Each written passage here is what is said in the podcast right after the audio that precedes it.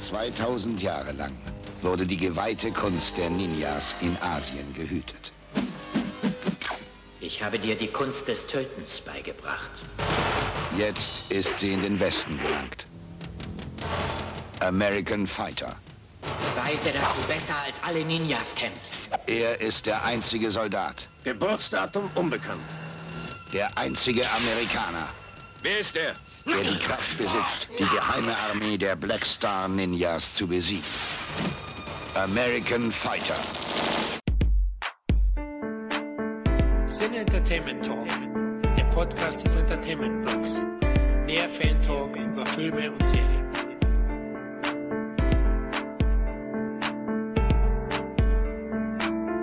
Willkommen, liebe Zuhörerinnen und Zuhörer, heute zu einer ganz, ganz besonders Ninja-geladenen Episode des Cine Entertainment Talks. Und bevor wir uns hier wie so die Schattenkämpfer wieder in den dunklen Stellen der Podcast-Geschichte verstecken, hey, wer ist eigentlich heute hier? Hoi! Hier ist Florian. Hallo, liebe Hörer und Zuhörerinnen. Ja, und der Kevin natürlich, äh, wie er ihn liebt, in seiner nackten Form sozusagen vor dem Bildschirm.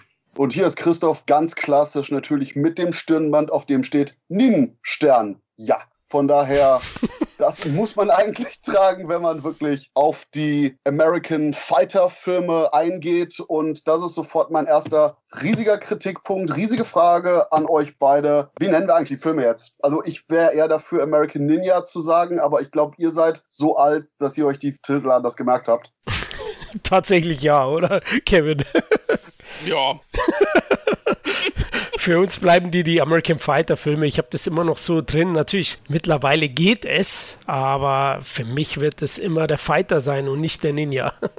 Ja, für mich auch. Also so haben wir sie kennengelernt damals. Und für mich waren es auch immer American Fighter Filme. Es ist Erst später, wenn man sich damit beschäftigt hat, da wusste man ja erst, ach, das heißt ja American Ninja. Ja, aber zur Videothekenzeit und meinen, wo die Dinger rausgekommen sind, wo ich so 10, 11, 12 Jahre alt war, ja, da war es American Fighter, ganz klar. Also bei der ganzen Paranoia nicht das Wort Ninja zu benutzen, wäre es nicht eigentlich konsequent gewesen, also so und auch popkulturell stimmiger, wenn man die Reihe dann einfach nur American Hero genannt hätte? Das wäre eine Möglichkeit gewesen. In den 80ern gab es halt praktisch fast schon eine Hetzjagd auf äh, Ninja-Filme. Also es hätte auch eine Doku geben können, die nicht Papa Mama Zombie heißt, sondern Papa Mama Ninja. Weil Ninja waren halt total verrufen im Elternkreis. Ich glaube, deswegen haben sie es bewusst gemacht. Also nicht nur in Deutschland, sondern in England ist es ja ähnlich gelaufen auch mit gewissen Sachen. Kampfsport, Waffen und so, die waren ja alle verboten. Also wir können uns merken, das, was für mich die Teenage Mutant Hero Turtles waren, ist für euch die American Fighter Reihe. Und ich glaube, das ist auch ein guter Punkt, um eben wirklich in das Thema einzusteigen, denn Ninjas ich würde jetzt einfach mal eiskalt sagen, waren eine der coolsten Sachen, wenn nicht die coolste Sache, die die 80er Jahre Popkultur überhaupt cool gemacht hat. Und interessanterweise, kurze Backstory dazu, Canon Productions waren auch an der Vorfront, um das Ganze zu machen. Die hatten dann nämlich welchen legendären ersten amerikanischen Ninja-Film abliefert, Florian? Ninja, die Killermaschine. mit Franco Nero und die sogar auch noch interessante weitere Verzweigungen zu American Fighter 2 und generell der Reihe hat, aber dazu später mehr. Dann kam eben hier Ninja, Rückkehr der Ninja, Herrschaft der Ninja. Bei Herrschaft der Ninja merkte man schon bei Canon, die sind ein bisschen über den Tellerrand hinausgefallen mit irgendwelchen Besessenheiten, Lady Ninjas und Co. Und irgendwie hat Ken damals den Eindruck gehabt, so, hm, wisst ihr was? Dieser Film mit dem Ninja-Exorzismus und den unsterblichen Kampfgeistern, ich glaube, das Problem, was wir hatten, war, dass die Hauptdarstellerin eben eine Frau war und niemand nimmt es einer Frau ab, Ninja zu sein. Deswegen machen wir doch mal was anderes und hauen jetzt so einen richtigen Ninja-Film raus. Und wenn wir sagen richtiger Ninja-Film, meinen wir einen mit sprichwörtlichen Eiern. Und deswegen hat sich Canon auf die Suche gemacht nach einem, wie Sie es gesagt haben, James Dean aussehenden Neudarsteller, um den quasi zu pushen und wirklich zu ihrem eigenen Star zu machen. Denn Menachem Golan und Joran Globus, die beiden Typen hinter Canon, waren immer so der Meinung, so, oh, wir, wir brauchen unsere eigenen Stars, die immer bei uns auftreten. Und das hatten die auch mit Chuck Norris und zum Beispiel Charles Bronson und auch eigene Regisseure, wie zum Beispiel Sam Furstenberg. Und der war dann auch dabei beim Casting einer Person, die, ich würde sagen, durchaus, können wir jetzt sagen, Action-Kultdarsteller wurde? Ich würde sagen, ja, also auf jeden Fall Videothekenstar. Also aus meiner Sicht definitiv in den 80ern sehr, sehr bekannt, sehr gut aussehend. Ich kannte ihn auch sogar aus der einen oder anderen Produktion. Also Fackeln im Sturm hat eine größere Rolle gehabt in der TV-Serie. Aber Kevin, von wem reden wir überhaupt? Wir reden hier von Michael Dudikoff. Und äh, Michael Dudikoff, muss man schon sagen, der ist wirklich so ein Videothekenstar geworden. Damit hat Canon wirklich Geld gemacht. Das war einer der zwei, drei, beziehungsweise neben Charles Bronson und äh, Chuck Norris, der die so ein bisschen die Kohle aus dem Feuer geholt hat. Nicht so die großen Kinoerfolge hatte, sondern mehr auf Video eingeschlagen ist. Und gerade in Deutschland hat er eine riesengroße Fanbase und selbst spätere Filme, die ich dann wirklich zu 80 Prozent nicht mehr toll fand, selbst die sind immer noch hoch in den äh, Charts gelandet, das weiß ich noch. Also der hat wirklich eine große Fanbase in Deutschland, auch wahrscheinlich heute noch. Ne? Also und er ist natürlich auch prädestiniert gewesen für die Rolle, super trainiert. Er war ja glaube ich so Iron Man oder wie hieß das? Äh, dann war er Model, also der war schon vom Aussehen und so war er schon perfekt. Absolut, ja. Also gut aussehendes Kerlchen. Zudem war er aber auch intelligent. Heutzutage vielleicht gar nicht so bekannt, aber der hat auch studiert Philosophie und fand den auch immer sehr sympathisch. Also das ist einfach ein Typ, der wirkt auf dem Boden geblieben und das ist er, glaube ich, auch. Und kein Lautsprecher, ähnlich wortkarg vielleicht wie Joe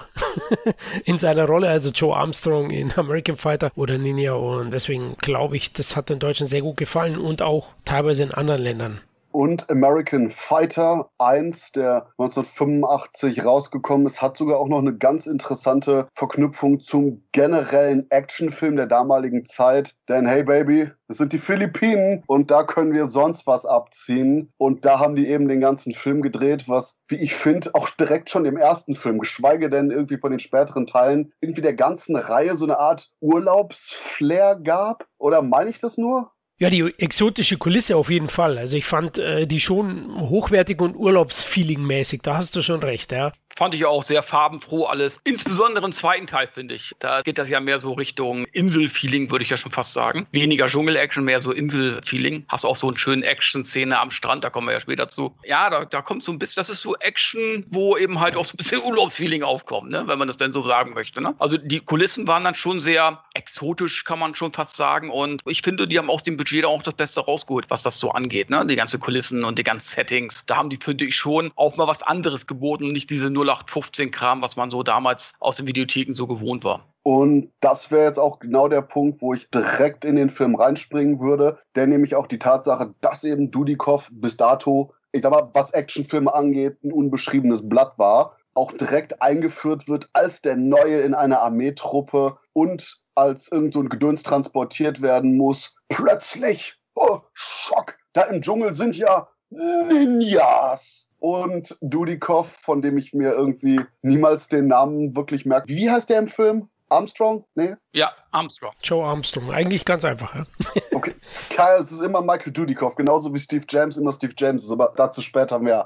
einfach nur, wir haben, Film fängt an, Gedöns wird transportiert, Ninjas wollen Gedöns, Action und Dudikoff tritt erstmal massig Ärsche und flieht mit der kreischenden, panischen, nervtötenden Leading Lady in den Dschungel. Und ich denke, das ist auch so ein absoluter Punkt, wo okay, ich wollte schon wieder American Ninja sagen, wo American Fighter von 0 auf 100 geht und dem Zuschauer einfach sagt, hey, wir wissen, was du sehen willst, wir kennen die Klischees, mit denen wir arbeiten, lehn dich zurück und hab einfach Spaß. Das ist genauso, wie Sonic bekannt wurde als Spiel, was einfach nur ein exzellentes erstes Level hat. Und hier bei dem Film eben, Film fängt an, Ninjas tauchen auf, Ninjas kriegen den Arsch getreten und Michael Dudikoff bringt eine Reihe von Leuten um. Hat wahrscheinlich einen höheren Bodycount als aktuelle PG-13 Actionfilme. Das war auch der Punkt, wo ich das erste Mal die Filme gesehen habe, wo ich glücklicherweise von einem Bekannten so ein Dreierpack von den Videokassetten aus den Verleihregalen bekommen habe, wo glücklicherweise die mehr oder weniger Uncut-Fassung, weil bei Teil 3 war irgendwie immer so ein bisschen geschnitten. Egal, auf jeden Fall alle drei zusammen hatte und in einem Rutsch mehr oder weniger geguckt hatte. Und so nach den ersten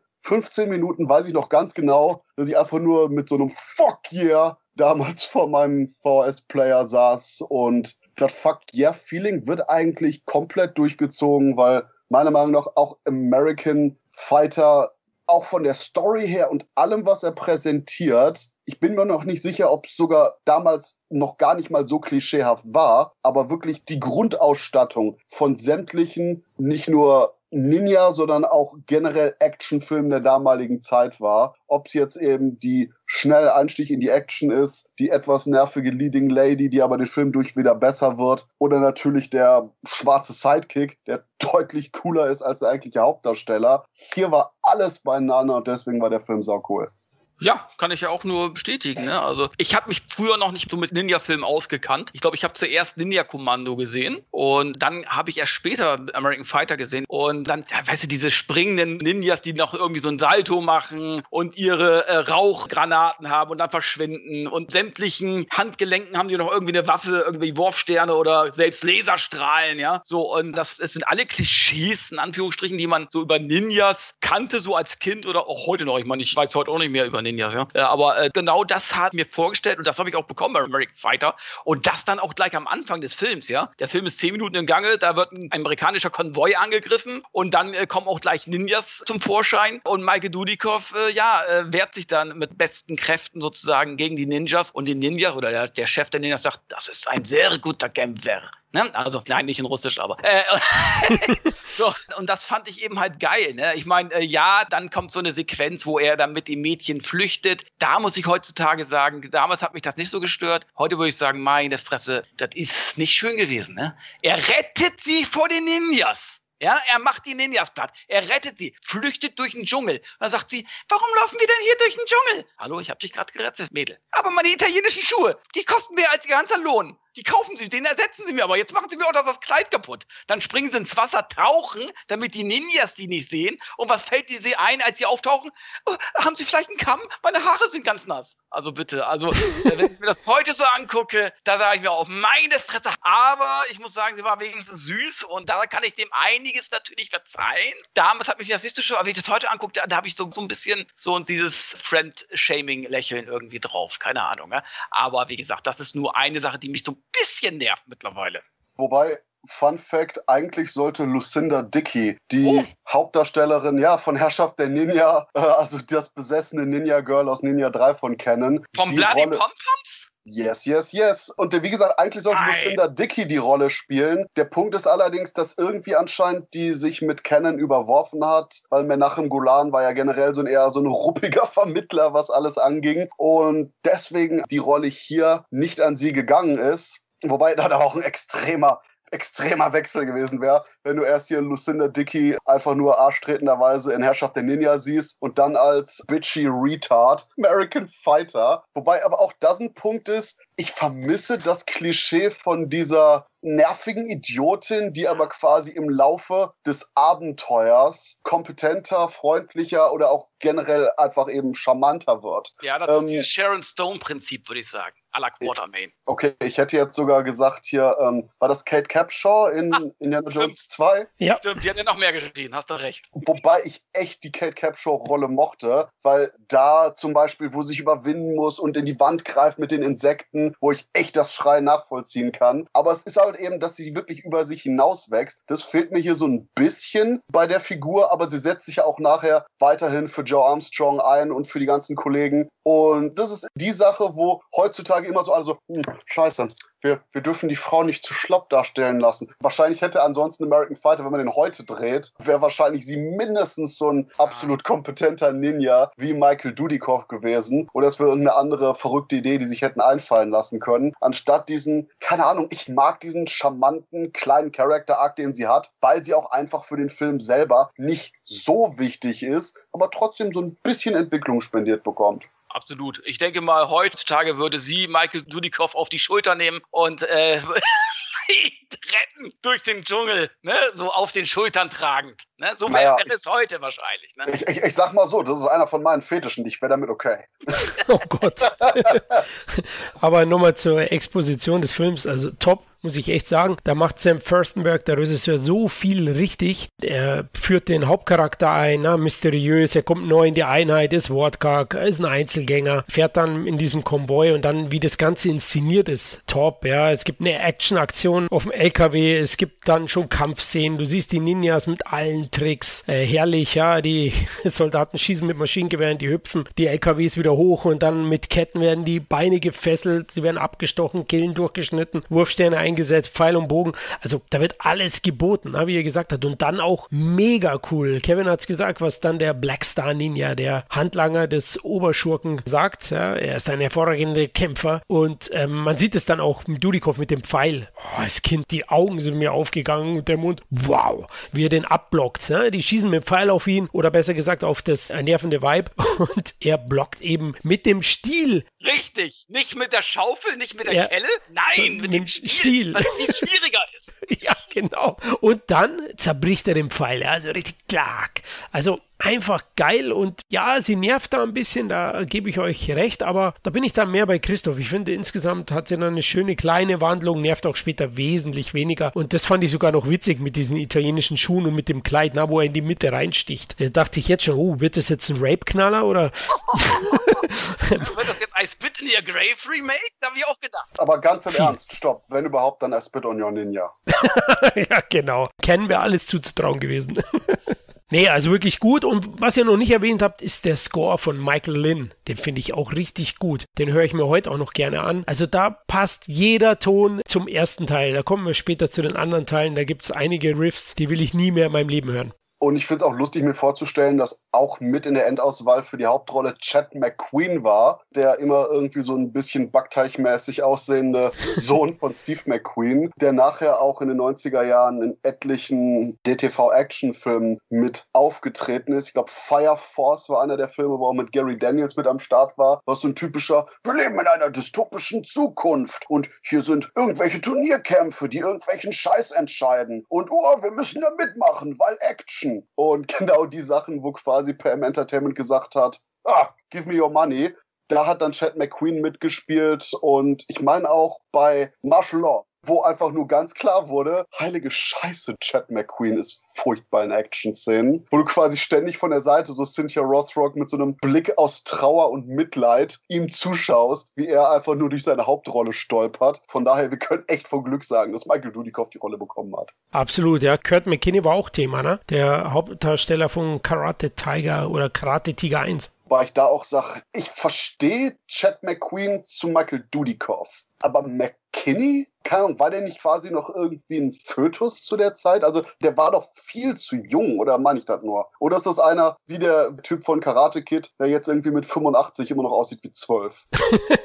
Ralph Macchio, ja, übrigens, da schließt sich der Kreis. Chad McQueen war einer der Cobra Kai Arschlöcher. Aber ja, deswegen hat ihn ja Ken am Ende abgelehnt, weil er zu jung war. Sie waren aber recht beeindruckt von seinem Können. Also McKinney kann ja im Gegensatz zu Dudikoff Kampfsport. Und apropos Kampfsport, da haben wir nämlich auch eine schöne Verbindung zu eben Ninja die Killermaschine. Denn ursprünglich sollte da eigentlich Mike Stone die Hauptrolle spielen, hat er dann aber nicht bekommen, weil er nicht schauspielern kann. Obwohl der nachher noch bei ein paar Filmen mitgemacht hat, die man durchaus im Blick halten sollte. Und sei es nur wegen des Covers. Denn googelt mal, liebe Leute, Kommando Tiger Shark. Ohne Scheiß, das ist eines der besten Actionfilm-Cover aller Zeiten. Und da lege ich drei Hände für ins Feuer. Meine beiden und auf jeden Fall eine von Kevin. ähm, und der Aber bitte nicht die rechte Hand. dann erst recht die rechte Hand. Und Mike Stone war nämlich dafür verantwortlich, die Ninjas zu trainieren für American Fighter und hat auch hier äh, Tadashi Yamashita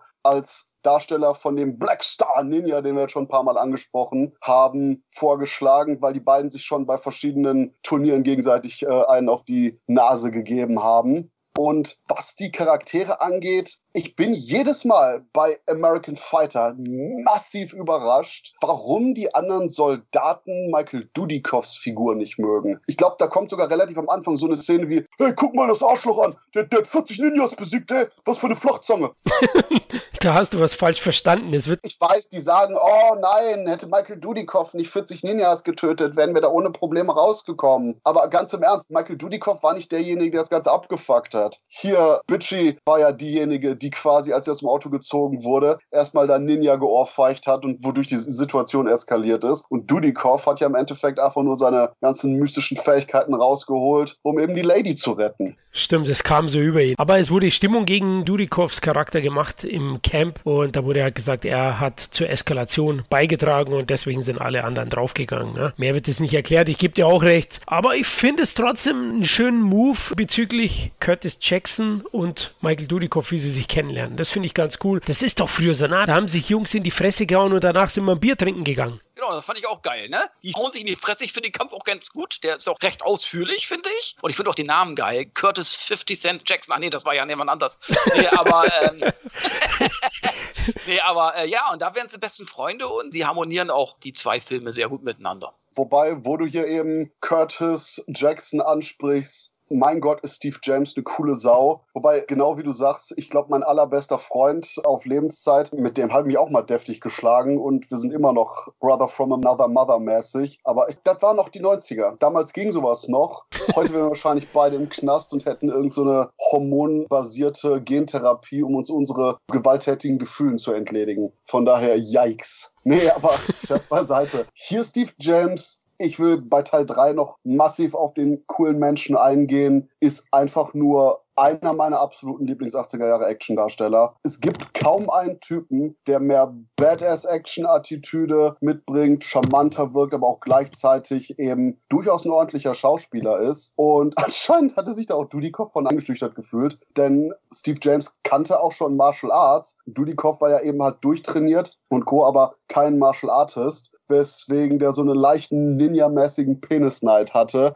die erste Hälfte der Drehzeit über und dann sich aber glücklicherweise gelegt hat und die dann auch wirklich zu den Freunden geworden sind, die sie wirklich auf dem Bildschirm porträtieren. Aber ganz im Ernst kann ich durchaus verstehen, Steve James ist einfach nur jemand, da sagt man, wow, oder? Ja, ein Präsenzmonster, ja. Ein ganz, ganz großer. Wir werden ja bei Teil 3 nochmal näher auf ihn eingehen. Aber ja, du hast recht, da kann man schon beeindruckt sein, so wie Studikov war. Und angeblich hat das ja James erkannt und hat die letzten Kampfszenen dann auf der anderen Seite des Drehgeländes gedreht, dass Studikov das nicht ansehen, mit ansehen musste, was er da abliefert. Aber ganz im Ernst, es ist genau das Gleiche. So nach dem Motto, oh, Dudikov steht am Pissoir, ich gehe lieber zwei Pissoirs weiter zur Seite. so, wo, wo, du echt schon sagst, so, ich bin mir nicht sicher, ob das nicht nur noch herablassender ist. Und pinkel in seins rüber, ja, genau.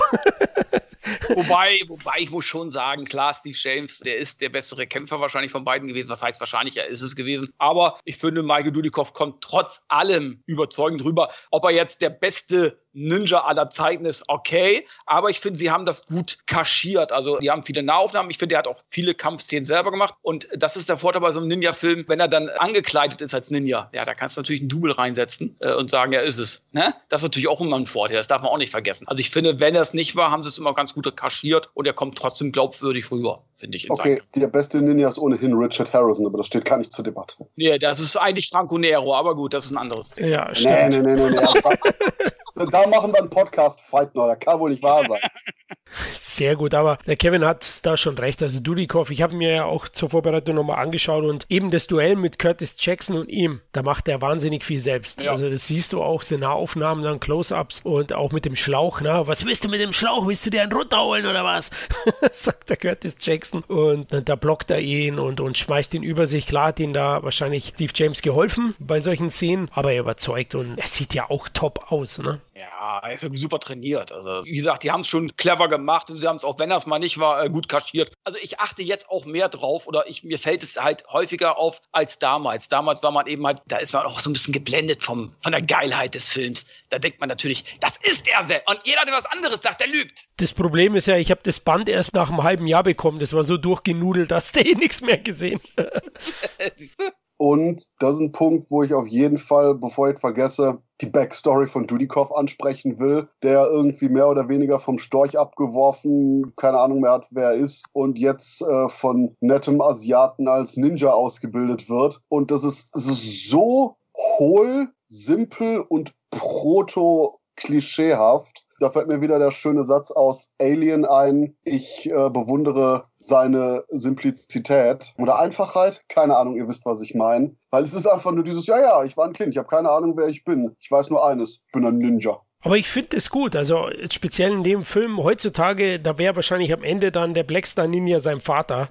Und würde irgendwas also da wird es in Richtung Star Wars gehen. Da hat man sich nicht viele Gedanken gemacht. Sie haben ja dann kurz vorm Endkampf nochmal so ein Aufeinandertreffen des Lehrmeisters oder sein Stiefvater, wollte ich schon sagen, wie heißt Ziehvater gemacht. Da wird noch ein bisschen was erklärt, aber du hast recht, eine Explosion hat ihn auf die Welt gebracht.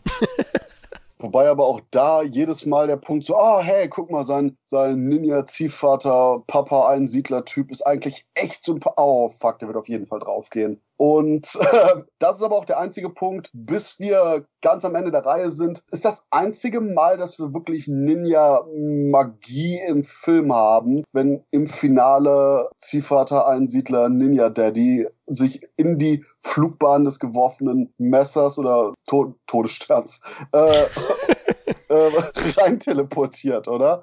Ja, ist das Einzige und das finde ich ja angenehm. Ne? Ich habe ihn jetzt mit meinen Mädels angeschaut und die mussten nur, nur weil das einmal vorkam, mussten die ja lachen. Haha, so ein Quatsch. Haben die dann gesagt. Also ich finde das auch gut. Also dieses Nin Ninja-Beamen, da bin ich nicht so der Freund davon. Wobei, mir fällt gerade ein, dass wir im Finale von Teil 3 noch einen weiteren Moment haben, wo wir darüber diskutieren können, ob hier nicht vielleicht gerade Ninja-Magie passiert ist. Aber auch dazu später. Wir haben so eine riesige Halde von Infos und Sachen, die wir aber erst bei Teil 3 ansprechen. Aber den berühmtesten Ninja kennt ja, der auch beamen kann. Hä? Ja, Jason Voorhees, der kann doch auch beamen.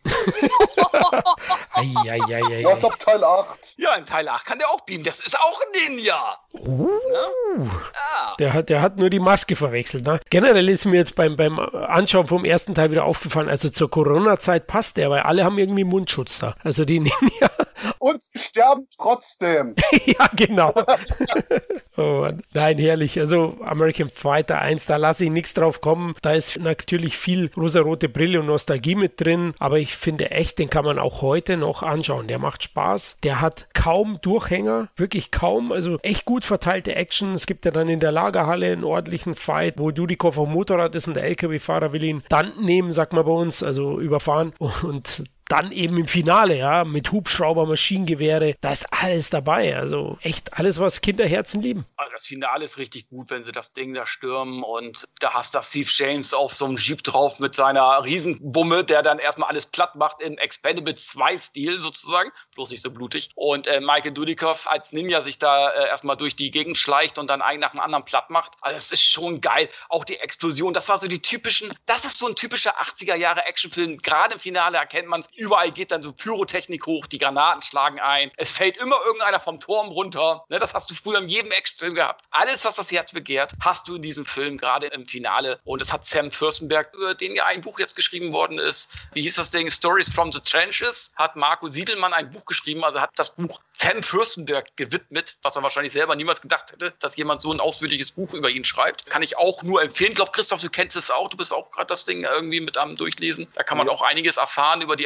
American Fighter Filme, nur am Rande. Aber ja, da finde ich, hat Sam Fürstenberg wirklich ein richtig schönes Actionbrett abgeliefert. Aber wo du sagst, das Buch von Marco Siedelmann ist auf mehrere Art und Weisen genial, denn zum einen ist es ein extrem detailliertes, unterhaltsames Interview-Kompendium mit zahllosen Leuten und auf der anderen Seite ist es ein so dickes und schweres Buch, dass wenn man das durchgelesen hat, man auf jeden Fall die Stärke der Ninjas hat. Also, das ist ein Katalog, ja. Also, ein Katalog. da kann man auch wahrscheinlich mit Ninjas bekämpfen, einfach nur so backsteinmäßig. Pow. Und apropos Pow, Ninjas, kann es hinkommen? Ich meine, ich bin immer zu faul, das selber zu machen, aber die IMDb sagt mir an, American Fighter Body Count 114? Boah, das, das klingt ein bisschen viel, aber am Ende wird es etwas unübersichtlich und da passiert schon ziemlich viel. Ne? Also gefühlt werden ja manche Leute drei bis viermal erschossen von Jackson.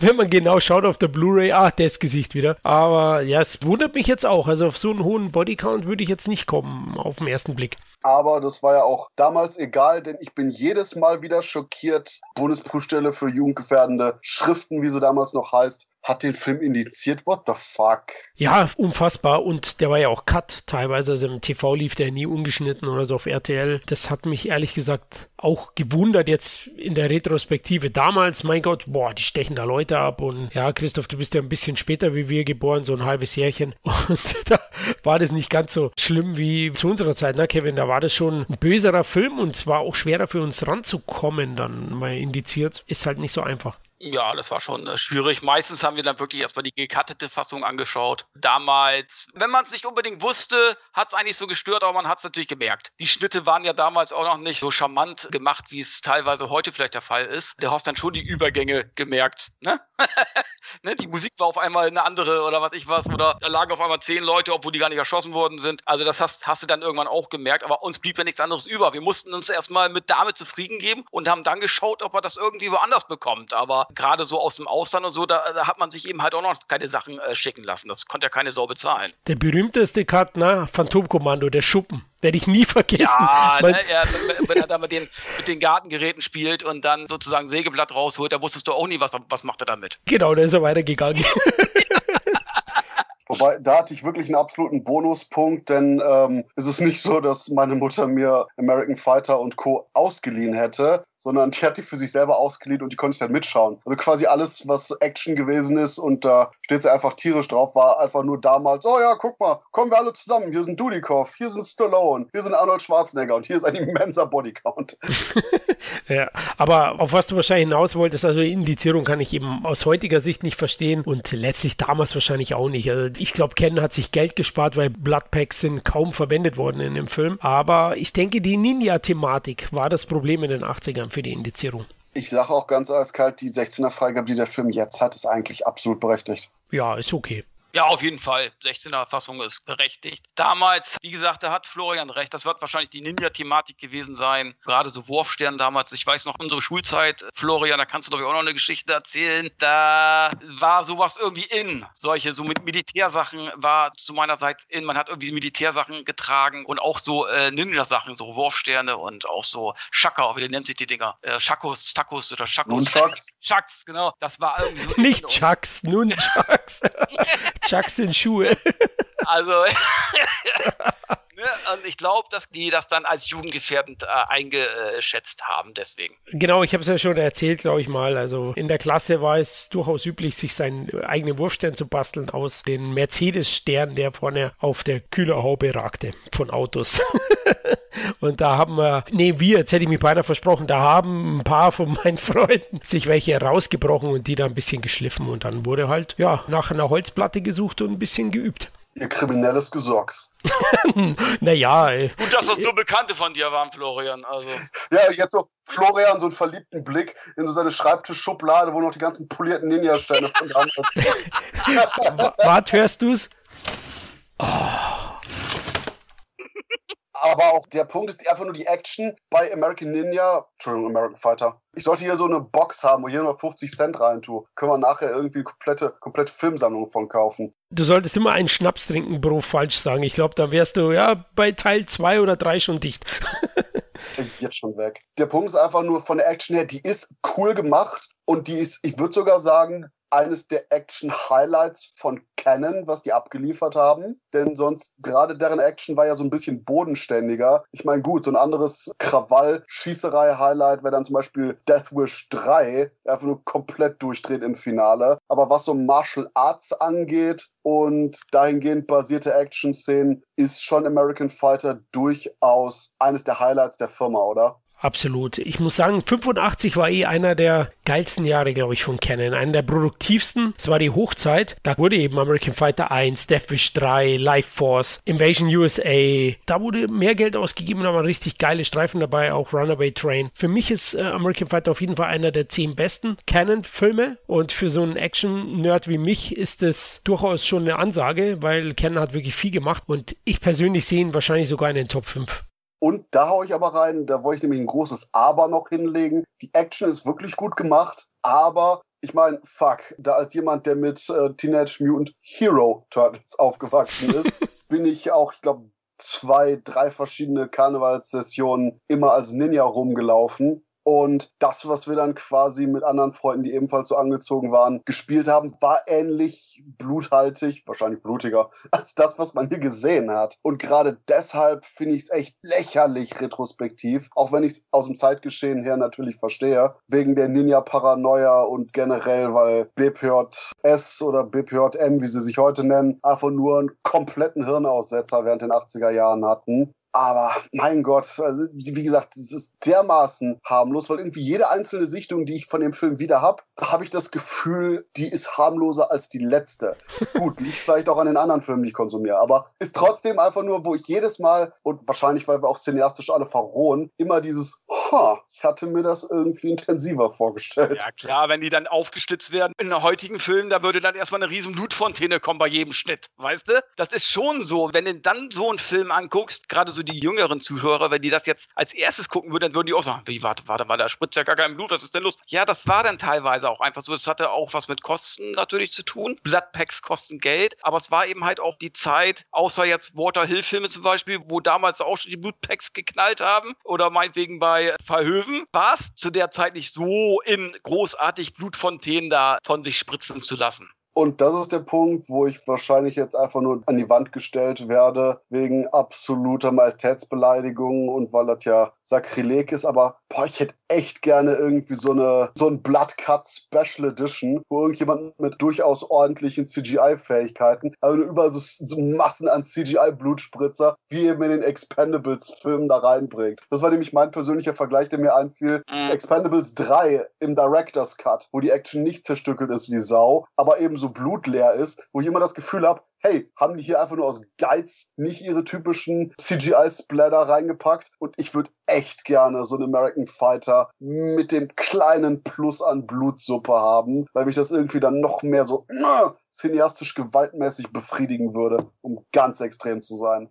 Also ich kann es nachvollziehen, jetzt wo ich ihn gesehen habe, hat es mich auch gewundert irgendwie, weißt du, als Kind bekommst du ja Filme ganz ja. anders mit und, und da war der in meiner Erinnerung wesentlich brutaler und hat mich auch gewundert, dass man da nicht so viel sieht, auch wie er den Blackstar Ninja abfertigt. Ne? Heutzutage würde er die rechte Hand abhauen, die linke Hand abhauen und dann den Kopf und da steckt er ihm einfach nur Schwert rein und dreht es halt dann nochmal, ohne dass man Blut sieht. Aber das Schwertdrehen ist immer dieses coole Extra. Ich meine, das reicht mir ja fast schon. diese, dieser kleine Moment Intensität, dieses ist, wenn er es quasi eben umdreht. Diese, diese, diese kleine arschlochig Bösartigkeit als Bonus, weil er eben so eine absolute Sackratte von Bösewicht war.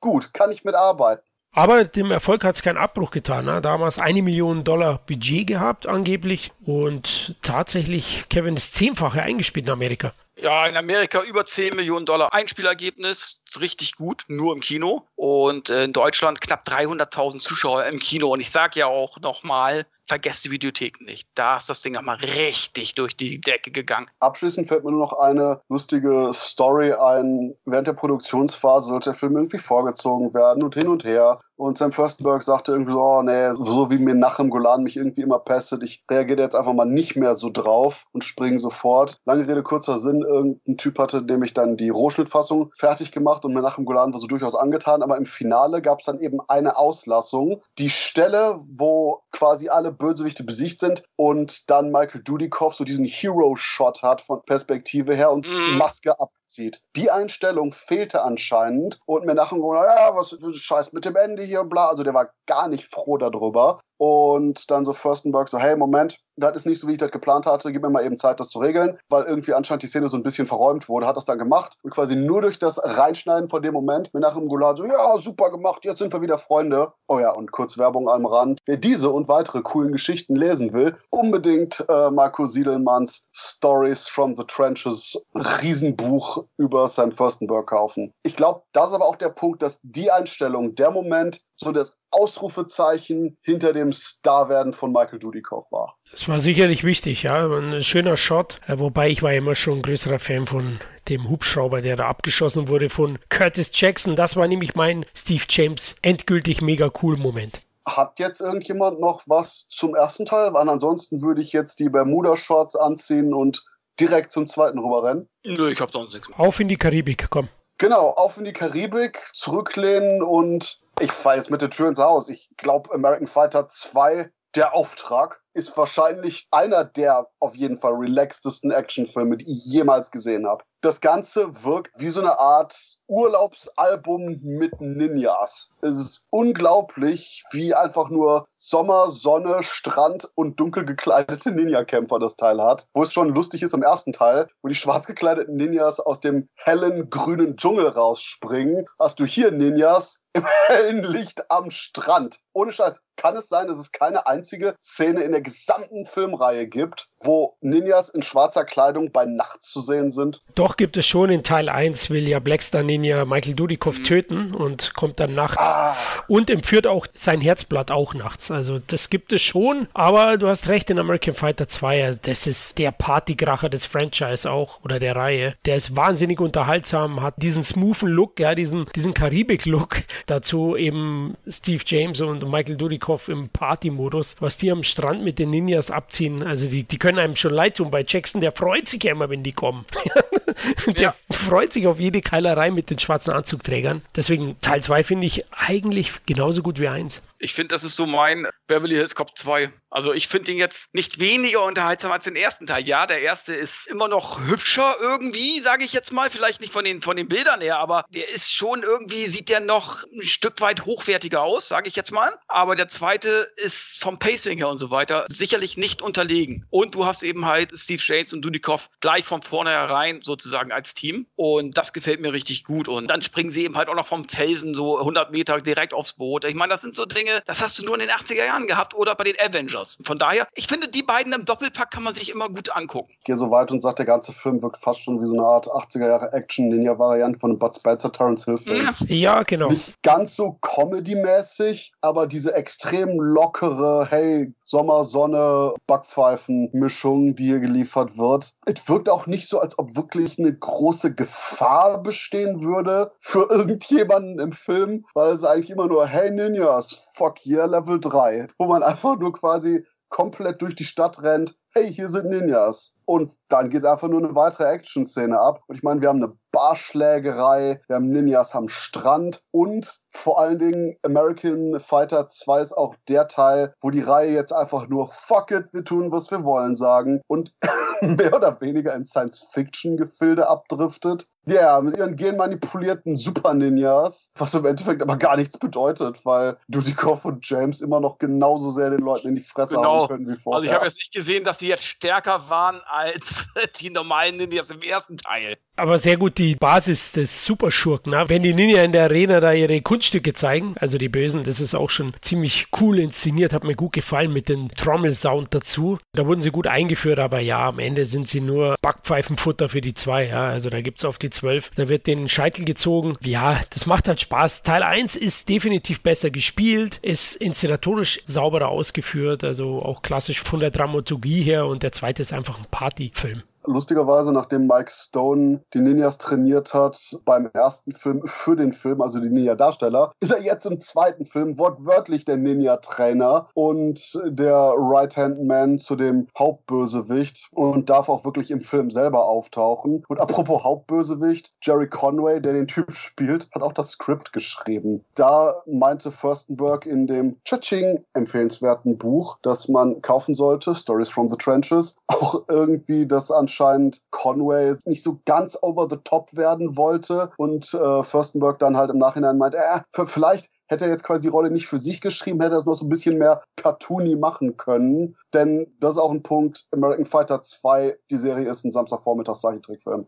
Richtig, richtig. Also das muss man schon sagen. Ich finde auch, man sieht dem Film einen geringeren Gewaltanteil an. Also auf VHS gab es zwei Kassetten, das weiß ich noch ganz genau. Die 16er, die stand dann bei uns in der, in der Jugendvideothek und im 18er Raum stand noch eine ab 18. Ich habe leider dann nur die 16er bekommen und die ausgeliehen. Trotzdem muss ich sagen, im Nachhinein, wo ich dann die DVD das erste Mal in Uncut gesehen habe, so ein großer Unterschied war das aber nicht. Ich glaube, das waren ein, zwei Genickbrüche oder so. Ja, das waren ein paar von denen Steven Siegelschen Arm über Schulter legen und Knacks machen. Und am meisten hat mich verwundert anscheinend, wo ich hier nämlich gerade bei Schnittberichte.com den Bericht lese. Es gab eine Szene im Finale, wo Jackson irgendwie Ninja platt macht, weggeht, der Ninja sich nochmal eben noch so aufsetzt und dann einfach nur Steve Jackson mit dem Finger aufgezeigt, so, ah, du bleibst liegen und der sich wieder hinlegt. Und das war geschnitten. What the fuck?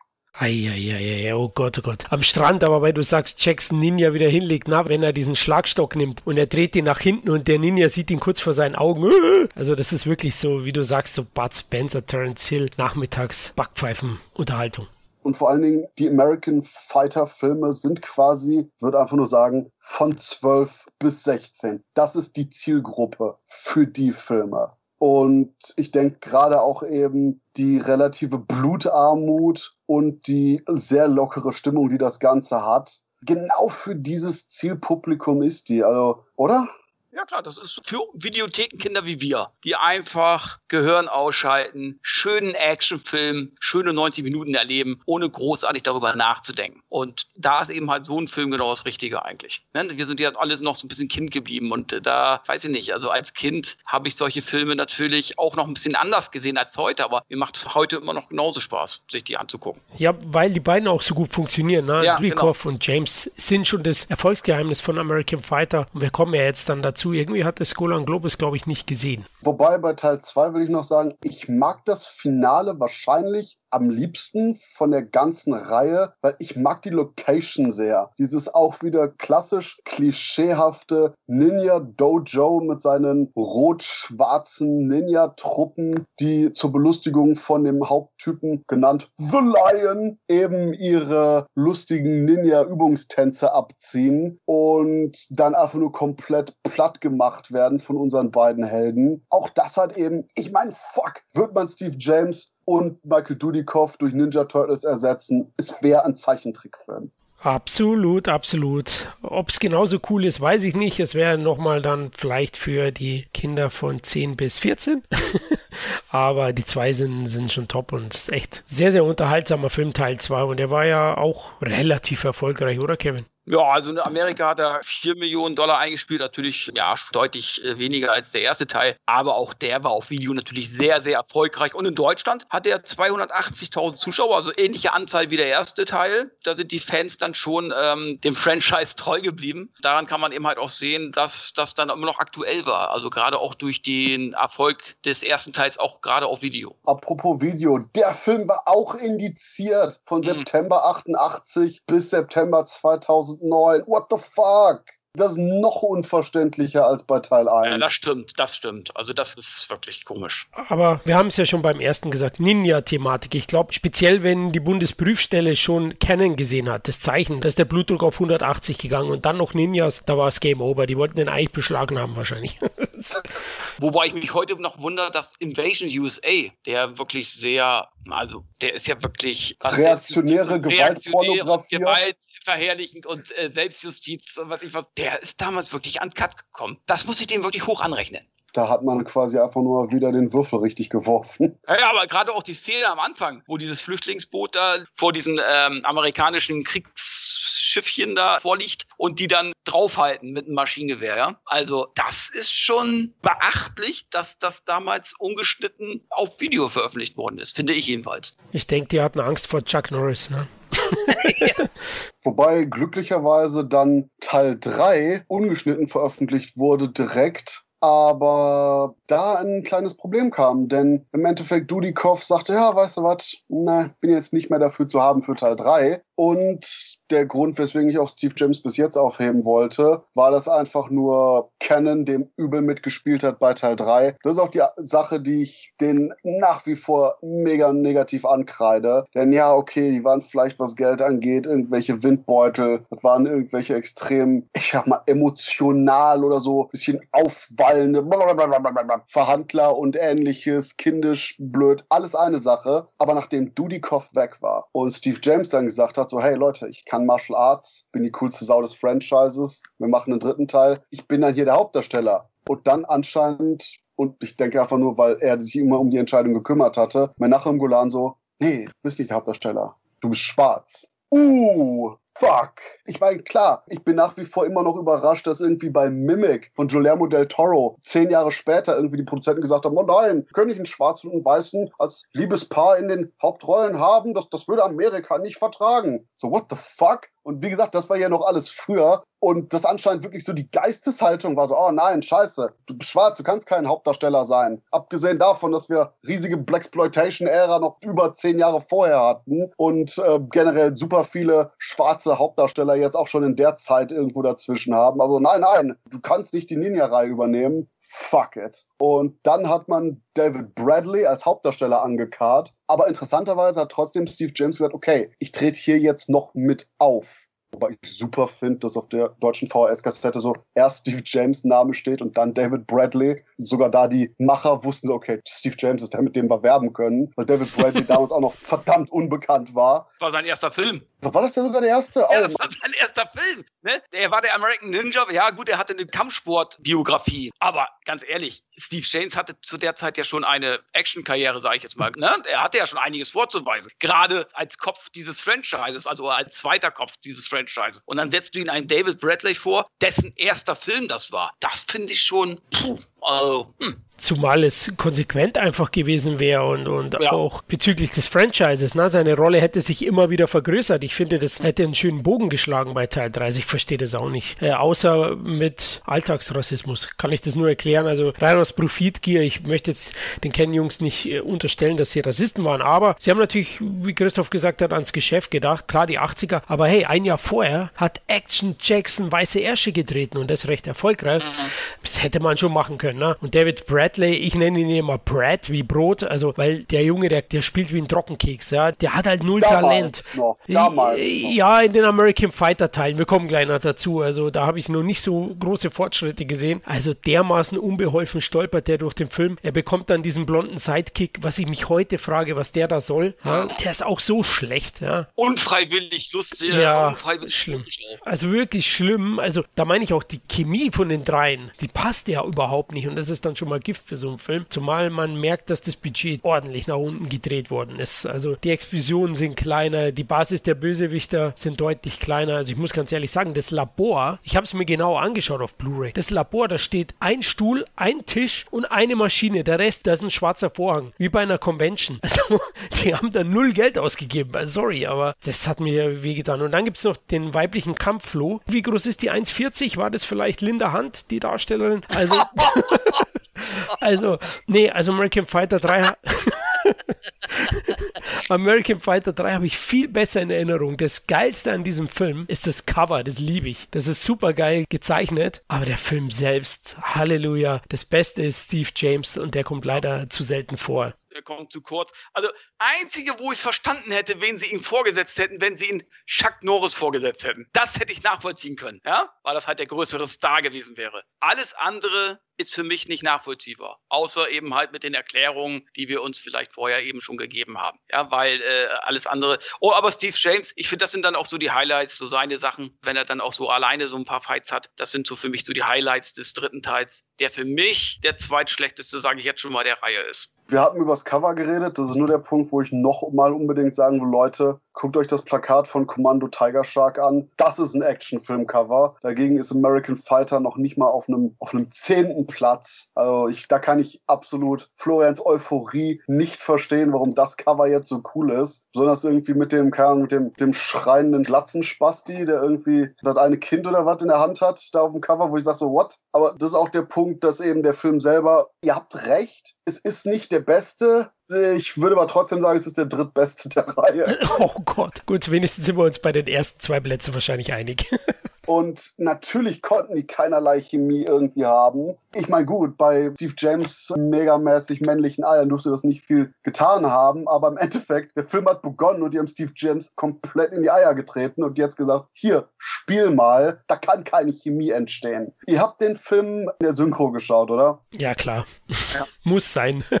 Das ist der Punkt, wo ihr unbedingt den Film im O-Ton mal schauen müsst. Denn, mein Gott, Steve James, Buddy, ich liebe dich, aber so dermaßen desinteressiert, wie der seine Dialoge im O-Ton sagt, ist es Comedy Gold. Oh, Ninjas again? Hmm, I figured.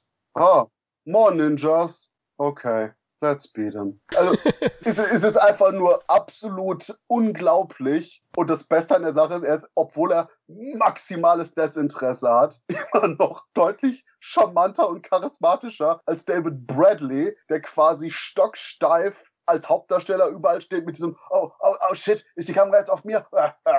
also so absolut Stage-Fright-Modus und mega unbeholfen wirkt. Und ganz im Ernst, ich mag Bradley, die Cyborg-Cop-Teile, die er auch mit Sam Furstenberg, dem Macher der ersten beiden American Fighter-Teile, nachher gedreht hat, sind einfach nur DTV-Action Gold. Und da ist er auch mehr aufgewacht, kommt aus sich raus, hat schon ein bisschen Erfahrung. Hier allerdings bei American Fighter 3, die besten Szenen, die Bradley spielt, da wirkt er wie ein Reh im Abblendlicht. Und bei den schlimmsten Szenen wirkt er einfach nur wie ein Kind, das man irgendwo im Karneval vergessen hat und das komplett keine Ahnung hat, wo es hingehen soll, wer die Ansprechperson ist oder was überhaupt passiert. Ja, und ich finde auch, der wirkt wahnsinnig zusammengeschustert. Klar, wir erwarten hier keine große Story, aber du merkst auch so den ein oder anderen Moment, dann fehlt auch ein richtiger Handlanger, ne? so ein richtiger Gegner. Im ersten zwei Teilen hatten wir Mike Stone und Blackstar Ninja und hier alles austauschbar. Auch das Finale Ja. ist wirklich, wenn du jetzt selbst im vierten Teil, kommen wir ja später zu, ist da Weltklasse gegen das vom dritten Teil. Also der dritte Teil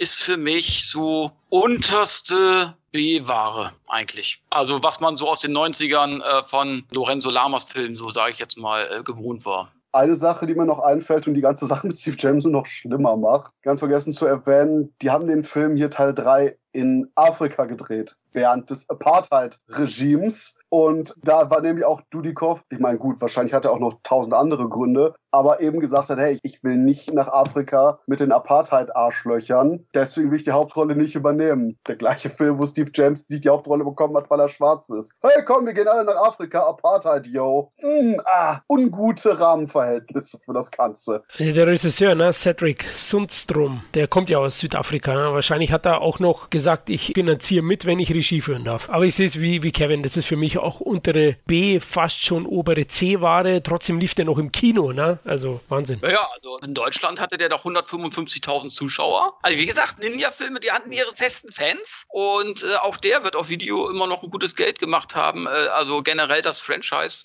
Ja, aber natürlich schon in Amerika deutlich nachgelassen. Wahrscheinlich nur noch limitiert im Kino. Knapp 900.000 Dollar Einspielergebnis. Aber wie gesagt, der Film hat ja auch nicht wirklich viel gekostet. Und interessanterweise sind die hier schon wieder zu Kurt McKinney gerannt aus, ach, wie heißt der Film auf Deutsch? Ich merke mir immer nur No Retreat, No Surrender. Karate Tiger meinst du? Ja, genau, Karate Tiger. No Retreat, No Surrender. Ich, ich merke mir zu sehr die, die Originaltitel. Aber es ist zumindest nicht so wie bei Bud Spencer und Terence Hill. Da komme ich komplett durcheinander bei den ganzen deutschen Namen. Aber egal, nee, die haben auch wieder Kurt McKinney gefragt, ob der jetzt vielleicht die Hauptrolle spielen wollte, weil er anscheinend irgendwie zwei Barthaare äh, mehr bekommen hat seit dem letzten Mal. Aber der war irgendwie gerade frisch verheiratet und hatte auch wieder keinen Bock auf Südafrika und sagte so, meh, fuck it. Und deswegen kam eben David Bradley mit da dran. Und ich will American Fighter 3 mögen und wahrscheinlich habe ich deswegen auch nicht so eine ganz negative Haltung zu dem. Am meisten pisst mich einfach nur die ganze Sache mit Steve James an. Bei dem Film selber bin ich eigentlich relativ okay. Es ist ein cheesy, stupid Action-Movie und schon mit mehr als nur einem Fuß im DTV-Bereich. Aber fuck it, ich liebe DTV-Actionfilme, also was soll's. Und auch eben die gesamten wieder bunten Ninjas und der absolute Bullshit der Handlung. Hier haben wir nämlich irgendwelche, oh, wir haben eine Seuche entwickelt und die müssten wir an einem übermenschlichen Kämpfer testen. Und wir nehmen nicht unsere tausend Ninjas, die wir in der Hinterhand haben, sondern wir brauchen unbedingt David Bradley. Wie heißt der nochmal in dem Film? Sean. Sean, der Ninjaste aller Ninja-Namen. ähm, Sean wird dann ja auch mit dem Virus infiziert. Und das ist das Beste. Steve James, der nach Apartheid-Afrika mehr oder weniger entführt wurde, nicht die Hauptrolle spielen darf, setzt sich ein, um das Gegenmittel für fucking David Bradley zu kriegen, nur um dann am Ende, wo es ihm gibt, einfach nur hier Sean, unser Hauptninja, meint, nein, ich brauche es nicht mehr. In Klammern, mein Ninja-Blut hat das Virus besiegt. The End. Quasi alles, was Steve James gemacht hat, war sogar dann einfach nur komplett nutzlos. Wo ihr echt denkt, so ganz im Ernst, schreibt doch einfach nur Fuck you, Steve James, so ins Bild, dann haben wir es hinter uns, dann müssen wir auch nicht mehr so tun. Fuck Aber ja. Da hätte man doch einfach einen Film machen können. Du hast zwei Inseln. Auf einer Insel geht die ganze Action ab mit David Bradley. Auf der anderen Insel ist Steve James, der immer traurig mit so einem Fernglas drüber guckt. Das ist trotzdem was unterhaltsamere Insel. Oh Mann, ja. Ah, das hat er wegmeditiert, ne? Ja, ja, ich meine, ohne Scheiß, ich stehe auf diese Art von Bullshit. Das Einzige, was mir noch gefehlt hat, war am besten, während David Bradley so, so verschwitzt im Bett liegt und kurz vor der Himmelspforte steht, weil er mit dem Virus infiziert ist. Und dann hätten wir unbedingt so eine Albtraumsequenz haben müssen, wie er in seinem Traum gegen eine Manifestation des Virus kämpft, das da besiegt und dann geheilt aufwacht. Fuck yeah. Ganz im Ernst, ihr stimmt mir zu, dass das den Film noch besser gemacht hätte. Absolut, dann wäre es natürlich A-Ware geworden.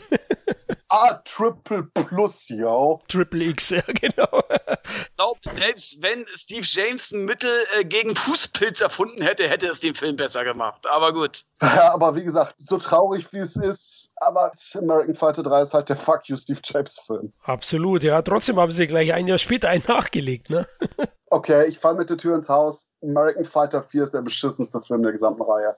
Das dachte ich wie du, bis ich alle fünf nochmal aufgefrischt habe die Woche und Teil 4 gewinnt gegenüber Teil 3 definitiv. Er hat wieder etwas mehr Budget. Er hat einen Michael Dudikoff, der zwar auch jetzt nicht hoch motiviert ist, aber nicht ganz so ein Leck mich am Arsch Gefühl und nicht ganz so doof reingeschrieben wurde, vielleicht wie Steve James. Und die Action hat ein bisschen mehr Wumms. Ja, der Handlanger von diesem arabischen Scheich, gespielt von James Booth, ist ja auch ein, ein Drehbuchautor, der finde ich hat eine gewisse Trash-Attitude mit seiner riesen Sonnenbrille und seiner Peitsche. Deswegen, ich hatte mit dem etwas mehr Spaß und finde den besser als Teil 3.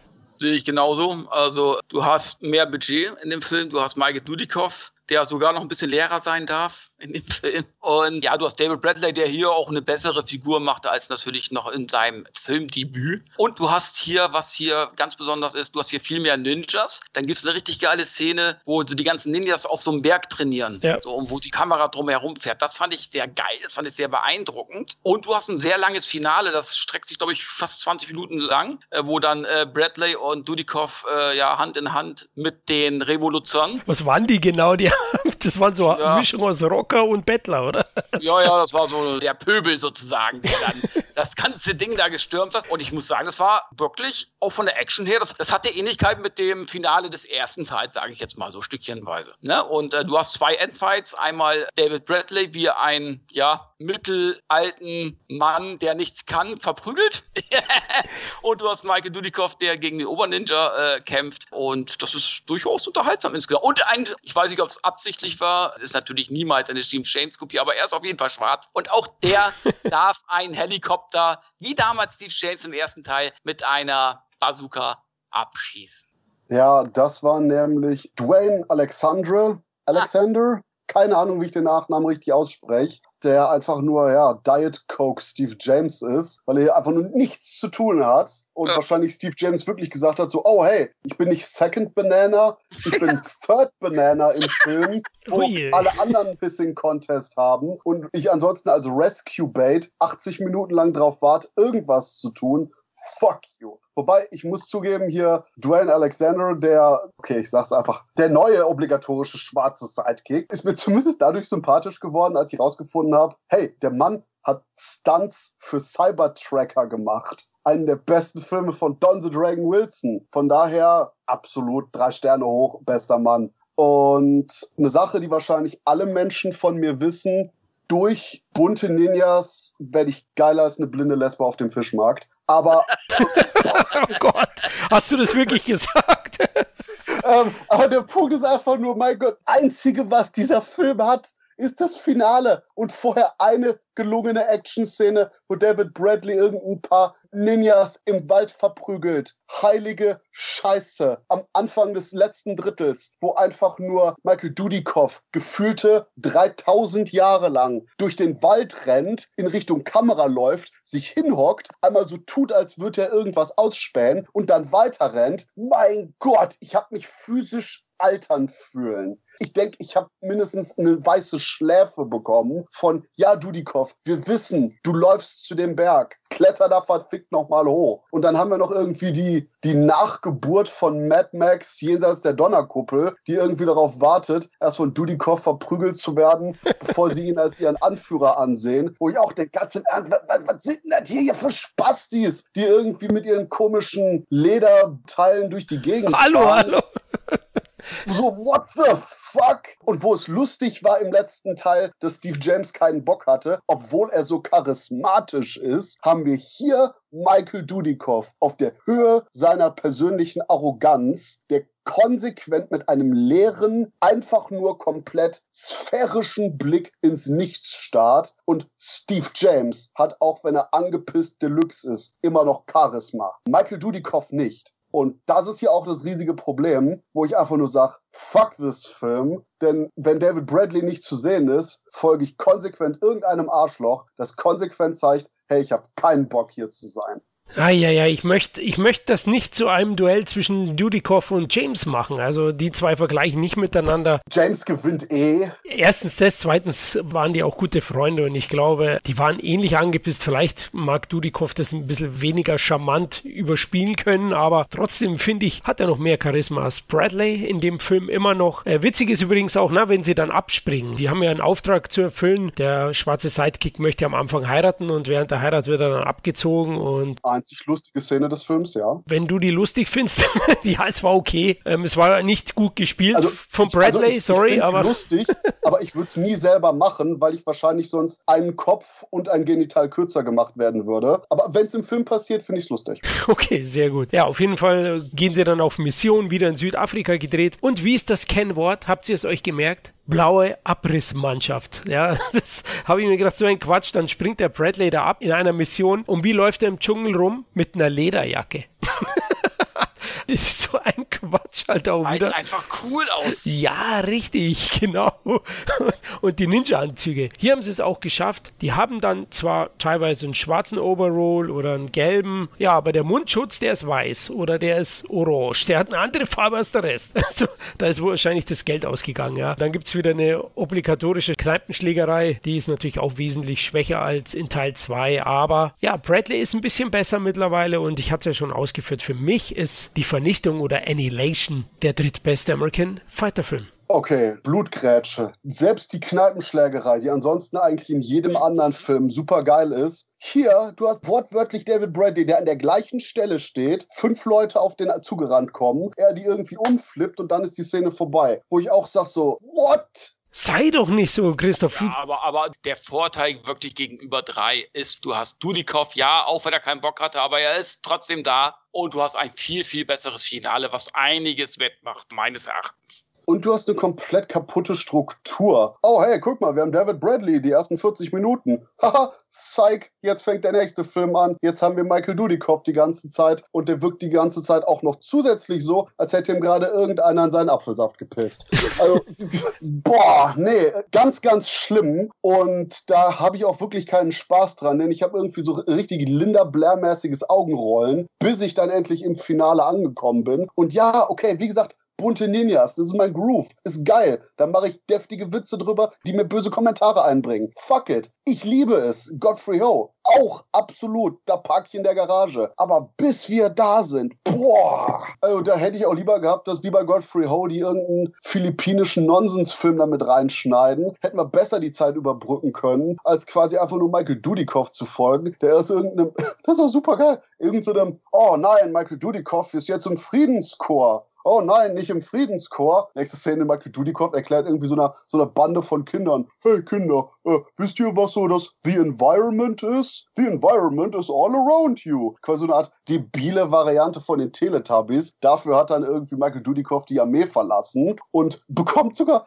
so dieses typische, oh hey, Michael Dudikoff, äh, dein, dein bester Freund, mit dem du aber in den Filmen nie geredet hast, hier, Sean, hier, David Bradley, der Typ, ja, der der ist gekidnappt worden. Wirst du den retten? Oh nein, ich hab der Gewalt abgeschworen. äh, da kriegst du 20 Sekunden Montage, wie er irgendwie sich an irgendeinem Lagerfeuer ein Käffchen macht und überlegt, ha, okay, vielleicht, vielleicht verprügel ich dann doch nochmal Ninja und dann zurückkommt. So, fuck it. Der ganze Film hat dermaßen wenig Energie, dass ich gespannt bin, dass quasi im Finale überhaupt noch irgendwas explodieren kann.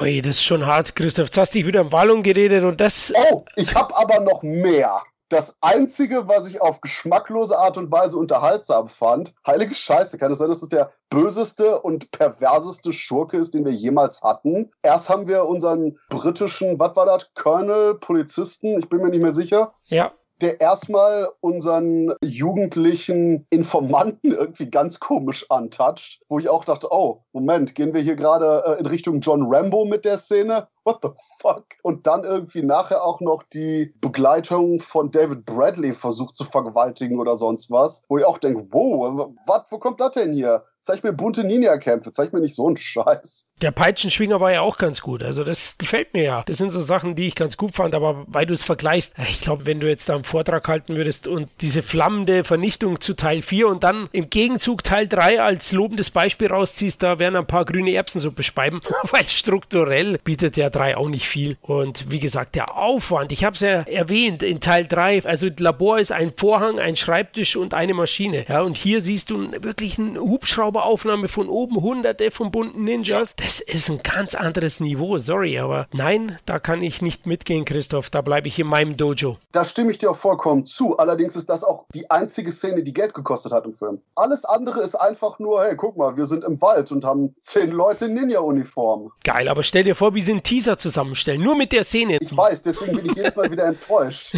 Okay, ja gut, ich glaube, wir kommen nicht zusammen. Also Teil 4 finde ich besser als 3, aber ich rede jetzt hier auch nicht von einem Actionbrett. Nein, ich auch nicht. Der ist immer noch nicht gut. Aber er ist für mich auch besser als der dritte. Und es war ja die erste Videopremiere von den American Fighter Filmen in Deutschland und ich weiß, der Ja. ging ab, der war wochenlang in den Top 10. Der ist richtig oft ausgeliehen worden. Natürlich mit Dudikovs Gesicht auf dem Cover. Klar, und auch alle Videozeitschriften waren voll. Hier, Dudikoff kehrt zurück.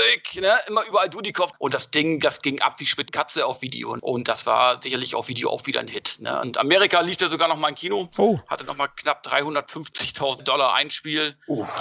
Limitiert wahrscheinlich irgendwie. Aber wie gesagt, auch der Film wird irgendwie Gewinn gemacht haben. Und Golan Globus waren ja hier gar nicht mehr Produzenten, sondern Avi Lerner. Den wir ja heute mittlerweile aus Millennium-Films kennen. Und was haben sie da noch gehabt vorher? Ähm, New ja, Image. New Image und so, genau. Wie gesagt, kann man anschauen, aber Ich will da auch noch ein bisschen zurückpaddeln. Der Punkt ist, das Finale macht Laune. Ich habe ernsthaft Spaß, solange David Bradley im Bild ist. Und das ist fast die Hälfte des Films. Deswegen, ich bin absolut nicht im Reinen eben mit Michael Dudikoff und der generellen Arschloch-Attitüde, die der einfach nur an den Tag legt. Weil du einfach nur merkst, wie sehr der irgendwie keinen Bock auf das Ganze hat. Was mir persönlich unglaublich den Spaß einfach nur an dem Geschehen raubt. Ich habe kein Problem, wenn du einfach nur irgendeinen Typen mit Ninjas in den Wald stellst. Hey, ich habe circa 50.000 Filme, die genau das als Inhalt und als Story haben. Aber der Punkt ist einfach nur, dass eben ich hasse dieses, oh ja, du guckst den Film, ja, fuck you, ich hab, wurde schon bezahlt. Was mir einfach nur ständig Dudikoff entgegenschreit. Aber man kann auf jeden Fall Spaß haben mit den Action-Szenen. Das Ganze ist trotz der extrem kaputten Struktur, die der Film an den Tag legt, der irgendwie wirkt, als hätte so zwei DTV-Filme mehr oder weniger so zusammengeschweißt. So erster Teil, zweiter Teil. Und dann aber auch eben mit dem großen Finale, wo irgendwie die absolut merkwürdige Mad Max-Truppe plötzlich den Mumm hat, den bunten Ninjas auf den Sack zu treten. Wie gesagt, bunte Ninjas, hey, geschmackloser Joke, I love that shit. Oh ja, und das Ende, wie hier Michael Dudikoff den bösen Haupt-Ninja im Piratenlook mit seiner Augenklappe schön flambiert. Stimmt, noch eine Granate drauf wirft. Das fand Ja, ich ja, das- ja, ja. Das ist genau das, was ich meinte am Anfang auch bei Teil 1. Dieses kleine bisschen etwas großartige Intensitäts-Arschloch-Attitüde, so fuck you. Ich bring dich nicht nur um, ich spreng dich gleich doch weg, damit wir eine schöne Explosion fürs Finale haben. Vor allem kommt es ein bisschen unverhofft, ne? Also es wird ja nicht vorher groß angezeigt, dass er da jetzt eine, weiß ich nicht, war das eine Ninja-Granate oder keine Ahnung, dass er die dann in der Tasche hat und einsetzt. Wobei du auch noch so andere unfreiwillig lustige Szenen hast, wie Michael Dudikoff kommt mit den Ninja-Klamotten an, mit seinen schwarzen Ninja-Klamotten und muss sich dann irgendwie aber noch gelbe Ninja-Klamotten anziehen, während allerdings einer schon von den Gefangenen irgendwie in Brand steht. Also das war auch relativ drollig, wo irgendwie einer von den Typen, die er rettet, eigentlich schon abfackelt, aber er noch so ganz cool sich langsam aber sicher ranschleicht, bevor so seine Ninja-Rauchexplosion reinhaut. Und was ich dem Film gebe, hat einen meiner absoluten Lieblingskills aus dem gesamten Franchise, wo Dudikoff umstellt wird von den Ninjas, die ihn irgendwie festhalten und ein Ninja, der vor ihm steht, mit einer Armbrust auf ihn schießt, Dudikoff den Pfeil mit dem Mund fängt und dann den Kopf zur Seite bewegt und mit dem Pfeil, den er im Mund hat, den Ninja, der hinter ihm steht, ersticht das ist Badass Shit, den ich gerne mehr gesehen hätte. Siehst du, jetzt hast du lauter Szenen erwähnt, wo Dudikoff gespielt hat und nicht Bradley. Die mit der Handgranate und die. Wir sehen, liebe Hörer, wer hier der Star war. Stimmt, das haben wir gar nicht angesprochen. Die Produktionsgeschichte nämlich. Denn eigentlich war die Idee des Films, dass David Bradley und Michael Dudikoff zusammenarbeiten. Allerdings, wie gesagt, Dudikoff war auf dem absoluten Höchstmaß seiner eigenen 14 inhalierenden Arroganz und sagte, nein, ich komme nur zurück, wenn ich der Typ bin, der, der den Bradley rettet und wenn ganz klar gezeigt wird, dass ich der Bessere von uns beiden bin, was das Kämpfen angeht. Und deswegen haben wir die komplett kaputte Struktur die der Film eben an den Tag legt. Ganz im Ernst, ein Film mit David Bradley und eben Dudikoff als Buddy-Duo, gerne, auch wenn ich immer noch Steve James vermisse. Aber das hätte wirklich funktionieren können. Und hier ist es halt, mein großes Problem ist einfach nur, fuck you, Dudikoff, für Teil 4. Okay, ich hatte damals andere Gerüchte gelesen, der Videoplay. Ursprünglich war es so, dass Dudikoff nur das Drehset besucht hat, man aber von den bisherigen Drehshots nicht so begeistert war und Dudikoff dann wesentlich mehr Geld geboten hat, wenn er mit reinspringt. so hat's ich mal gelesen. Klingt nicht so nach Fuck you Dudikoff, sondern hey, Dudi, danke, dass du uns gerettet hast. Ja, nie im Leben. Oh ja, stimmt. Ach, ihr dreht gerade American Ninja 4, den ich abgelehnt habe. Oh ja, ich bin einfach, weil ich nichts zu tun habe, hier am Set vorbeigekommen. Ach, sieht nicht so gut aus. Ja, kein Problem. Ihr könnt den Film mal eben komplett umschreiben, dann mache ich den Hauptdarsteller für euch. Nur um euch zu helfen. Mhm. Original Pressetext kennen Films, ja. Ja, gerade deswegen glaube ich das nicht. Okay, aber jetzt glaube ich, kommen wir eh zum Höhepunkt, nee, zum Tiefpunkt des Franchise. Und das ist der Punkt, wo du gerade gesagt hast, oh hey, wenn du Teil 3 als positives Beispiel zu Teil 4 rausziehst, dann werden die Leute irgendwie grüne Erbsensuppe spucken. Nein, nein, ich ziehe nicht Teil 3 als positives Beispiel raus. Ich ziehe Teil 5 raus. Äh, Weil Teil 5 ist besser als Teil 4? Teil 5 ist besser als Teil 4. okay, also ich hänge da mal auf. oh Gott, also das, das müsstest du, glaube ich, ein bisschen näher ausführen, weil ich gerade an deinem Verstand zweifle. Also, wir haben hier bei Teil 5 einen Film, der nichts mit American Ninja, nichts mit American Fighter zu tun hat, sondern eigentlich so ein Cash-In auf diese ganzen Kiddie-Ninja-Filme ist, die eben Anfang der 90er Jahre durch Turtles und Co. plötzlich en vogue waren. Und deswegen ist zwar David Bradley im Film, aber hat auch einen komplett anderen Namen als in den restlichen American Ninja-Filmen. Gehört ja offiziell zur Reihe dann? Er gehört offiziell zur Reihe, weil es American Fighter 5 ist. Ja, aber, aber warum heißt er dann anders? Warum heißt er dann in dem Film Joe Castle? Weil es der Zwillingsbruder ist, den er noch nie getroffen hat. Das wäre Pressetext kennen. Christoph, du glaubst auch alles. Im Endeffekt, sagt der Typ mit den Canon Pressetexten, ähm, nee, aber im Endeffekt Teil 5 ist einfach nur, hey, wir haben hier dieses Kind aus diesem Ninja-Clan und oh nein, äh, er will kein Ninja werden, sondern ich glaube, rennt die ganze Zeit mit einem Sega Game Gear rum und ist halt dieses hip 90s Kid, yeah, tubular. Und David Bradley ist halt der Ninja-Meister mit der tragischen Vergangenheit, der dann in Bullshit involviert wird von irgendeinem Giftgas, das irgendeinem komischen General verkauft werden soll. Und der Little Ninja Man, so war der Working Title der Produktion, arbeitet dann mit eben David Bradley zusammen, beziehungsweise muss lernen, auch ein Ninja zu werden. Und das wär's. The End. Richtig, die Story, ja. Hast du gut zusammengefasst. Ich möchte mal meine kurze Meinung zum Film geben, den ich gestern auf YouTube geschaut habe bei Netzkino mit acht Werbeblöcken dazwischen. Oh Gott. Und die waren unterhaltsamer als der Film. Also. Ja, ich bin echt nicht der große David Bradley-Fan. Seht's mir bitte nach. Ich glaube, das hört man schon raus. Und auch hier muss ich sagen, ja, er hat sich ein bisschen weiterentwickelt. Der Film ist ja von 93. Aber gut, ich habe auch irgendwann das Fahrradfahren gelernt. Also, das heißt nicht, dass ich es gut kann. also, nee, da war ich wirklich enttäuscht, wo ich dann gesehen habe, wer Regie geführt hat. Bob Brabler, wenn ich den richtig ausspreche, der hat den recht ordentlichen Midnight Ride gedreht. Und dann dreht er so einen Rotz. Ich kann es nicht glauben, ja. Ich weiß, was Christoph damit meint, mit diesen Ninja Kids Filmen. Es gab ja auch die Free Ninja Kids. Den habe ich sogar gesehen damals in der Videothek. Gab einige solche Titel. Aber dieser Hero, dieser Datteldepp da, der kleine Junge da, der nervt sowas von ihm. Nach zwei Minuten würde ich ihm am liebsten den Hals umdrehen. Das ist die ganze Zeit geht der einem auf den Sack. Wirklich kein Bock mehr. Da war ich froh, wenn ein Werbespot kommt von Milka. Das habe ich nicht ausgehalten. Wirklich nervig. Dann eben Bradley. Die Action. Ja, okay, es gibt ein paar Ninjas in, in lila, in hellgrün. Das war ganz witzig. Ja, da habe ich auch so eine kleine Trash-Attitude dafür. Deswegen, das war okay. Der Unterhaltungswert, die ein oder andere Keilerei ist noch okay. Aber der Film insgesamt, der ist zu lang. Ja, der geht, glaube ich, knapp 100 Minuten, 98. Und eben die Verbindung mit dem Jungen, die haben keine Chemie. Die Gags funktionieren nicht. Nichts davon ist witzig, was die beiden spielen. Und ja, nee, für mich ist das am Ende pure Zeitverschwendung gewesen. Sorry. Du hast ja auch noch mit Pat Morita einen relativ bekannten Nebendarsteller, bekannt aus Karate Kid,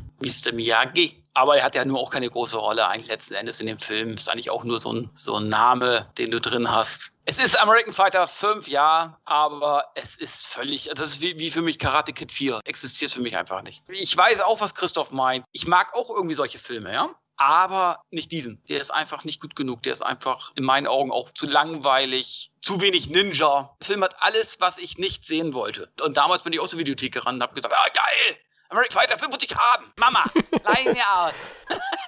Ne? Und äh, ja, dann habe ich die Kassette fast kaputt gemacht und nicht mehr zur Videothek zurückgebracht. Ne? Da musste ich wieder zusammenflicken, damit meine Mutter da keinen Strafgelder bezahlen muss. Ich habe mir gewünscht, während ich diesen Film gesehen habe, dass ein Bandsalat entsteht. Aber gut. Ne? Du wolltest andere schützen, ne? indem du das Band zerstörst vor dem Film. Ja, also wie gesagt, für mich eine Enttäuschung. Auch David Bradley, ich meine, der hatte jetzt keine große Karriere, der hatte eigentlich nur eine, so eine zehn, fast eine zehnjährige Karriere, Filmkarriere. Wobei ich auch sagen muss, da bin ich bei Christoph, die Cyber Cop-Reihe fand ich ganz gut. Dann gab es noch American Samurai, den habe ich auch noch in guter Erinnerung, aber ist auch schon ewig her. Also das waren schon so Dinger, wo ich ihn auch da sehr mochte. Aber American Fighter 5, tut mir leid. Also für mich zwei von zehn. Der Punkt ist, ich stimme auf jeden Fall so einem super IMDb-Review zu, das sagt, stupid, stupid, stupid, but funny. Absolut, ich gehe mit euch. Der Junge geht mir auf den Sack aber da habe ich irgendwie so einen Trash-Appeal auch. Das ist so dieses typische, scheißnervige 90s-Kid. Und ich habe einfach Spaß an den Klischees, die er verkörpert, denn er verkörpert alle. Wie gesagt, das ist auf eine sehr, sehr meta-ironische Art und Weise, weshalb ich auch besonders eben mit dem Kind überhaupt hier arbeiten kann in dem Film. Und David Bradley ist deutlich besser geworden als bei American Fighter 3. Dann haben wir auch noch Viper. Oh Gott, oh Gott, ich wusste, du wirst ihn erwähnen. Oh.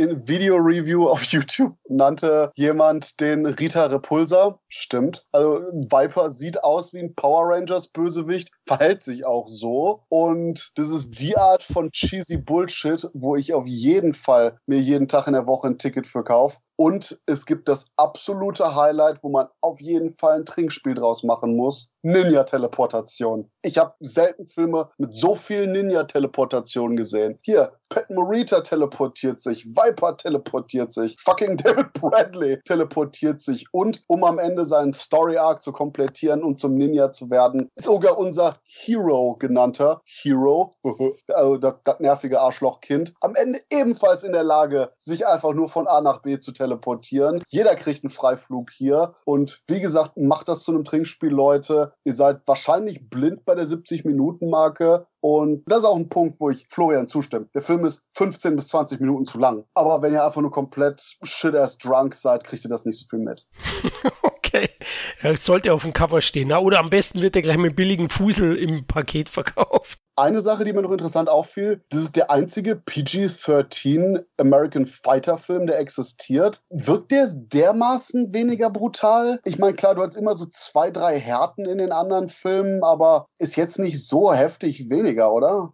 Nein, nicht wirklich. Klar, es, wir sind jetzt ja schon fast in Richtung Mitte der 90er und ich denke, der, der Kinderplot, der hat dazu beigetragen, dass sie dann PG-13 gemacht hat in Deutschland, aber ab 18, ne? Trotzdem, glaube ich. Nee, nee, nee, nee, Nee? Der war ab 16. Nee, ich glaube, der war ab 16. Okay. Ja, ja. Also müsste ich mich schon sehr wundern, wenn es ab 18 gewesen ist. Jetzt sagt der Christoph, der ist indiziert gewesen. Oh ja. Na gut, dann nehme ich alles zurück. Dann schneidest du es raus. Natürlich. Nein, sagt der Christoph nicht, denn äh, Kevin ist hier on the money. Der Film war ab 16. Okay. Und das ist auch ein bisschen übertrieben. Aber jeder Film, der am Ende den Hauptbösewicht aus dem fliegenden Flugzeug wirft, hat auf jeden Fall einen Stein bei mir im Brett. Oh ja, wie sie das wieder inszeniert haben. Es war ja gar kein Flugzeug, ne? War wahrscheinlich in irgendeiner Abstellkammer hinten rechts gedreht und dann so, oh nein, ich falle aus diesem Flugzeug. Geht so eine kleine Treppenstufe runter. genau so war's. ich habe auch gedacht, boah, aber jetzt kommt die Riesensehne, wie man ihn noch wenigstens in der Luft kreisen sieht. Nee. Der Punkt ist einfach nur, der Film hier ist shit. Der Film ist voller dummer Klischees. Okay, das ist wiederum lustig. Und Sachen, wo man wirklich auf so Metaebene einfach nur Spaß haben kann. Wenn man eben die Klischees mag, wenn man es mag, sich über die ganze Attitüde zu amüsieren. Und mein großer Punkt ist einfach nur, dass ich das mehr verarbeiten kann, als das absolute Desinteresse, das Michael Dudikoff bei Teil 4 an den Tag legt. Das versaut mir dermaßen den gesamten Film, während sich hier einfach nur jeder von den Idioten tierisch anstrengt, das zwar teilweise nicht funktioniert, aber wirklich keiner so wirkt, als hättest du jenseits vom Bild so eine geladene Magnum, die auf den Kopf zielt, frei nach dem Motto, hey, du hast zwar schon den Check bekommen, aber du willst immer noch nicht mitspielen, hier, dreh die Szene. Und von daher, beide sind nicht gut, aber ich würde Teil 5 einfach vorziehen. Er hat einen kohärenteren Plot. Er hat Klischees, über die man sich lustig machen kann. Er hat Ninja-Magie. Er hat Rita Repulsa als Bösewicht. Und David Bradley hat einen toten kleinen Bruder namens Timmy, wo ich auch wahrscheinlich, weil ich einfach nur einen sehr arschlochigen Humor habe, drüber schmunzeln musste, als er das dann am Lagerfeuer erzählt. Oh ja, mein, mein kleiner Timmy, der ist tot. So, pff, auch zwei Sekunden für die, für die Namenssuche investiert war. Aber wie, wie gesagt, auf, auf einer Metaebene kann mich der Film hier einfach besser unterhalten als I don't give no shit, Dudikoff. Okay, da, da kommen wir nicht zusammen, aber ich merke schon, du hast uns eigentlich zum American Fighter Franchise Cast eingeladen, aber eigentlich ist es ein Hate Dudikoff Cast geworden von deiner Seite. In den ersten beiden Filmen Rock Dudikoff. Okay, Ich mag Dudikoff. Ich habe die Blackjack-Filme mit ihm gesehen. Die sind auch cool. Ich mag die DTV-Ära von Dudikoff. Und Nur der, der Night Punkt Hunter dürfen wir nicht vergessen. Die beste Rolle von Steve James. Das muss man hier nochmal erwähnen. Night Hunter, hier Avenging Force war das, oder? Ja, Wo ich immer noch sage, das ist der Film, wo einfach nur, erstens, ich mag keinen Film, in dem Steve James stirbt. Okay, abgesehen von Exterminator. Und es hätte bei Avenging Force hier Night Hunter viel mehr Sinn gemacht, wenn in Louisiana die bösen rassistischen Arschlöcher irgendwie Dudikoff getötet hätten und dann Steve James als Black Rage Motherfucker die ganzen Kack-Nazis quasi in den Boden gestampft hätte. Also quasi einfach nur switchen, wer stirbt. Dann wäre ich sowas von mit Night Hunter bei dir, gibt kein Morgen mehr. Aber wie gesagt, Film, wo Steve James stirbt, der nicht von Glickenhaus inszeniert wurde, fuck that shit. na, da war Canon natürlich im Weg, ne? Du weißt, wie die denken. Der Steve James hat das bestimmt gepitcht, was du gerade gesagt hast, aber die, ah, Steve, da gibt's ein Problem. Leider, ja, aber Tarantino hätte es gemacht. der hätte es gemacht und Night Hunter ist auch gut. Deswegen, Night Hunter ist auf jeden Fall gut und vor allen Dingen Steve James ist definitiv motiviert für den Film im Gegensatz zu American Fighter 3. Genau, genau. Und auch Dudikoff. Also, das ist wahrscheinlich so inhaltlich der beste Film von den beiden. Ich weiß, was ihr meint, aber auf der anderen Seite, wenn man es realistisch betrachtet, ist jeder Inhalt von den Filmen mit den beiden scheiße. Aber stimmt, ich, ich sag mal, wegen den politischen Elementen, doch, doch, nee, nee, nee, nee, da war ich zu vorschnell. Night Hunter ist auf jeden Fall inhaltlich der Beste. Der hat die kleine Hürde geschafft. Sehr gut, sehr gut. Es war ambitioniert für Canon sozusagen.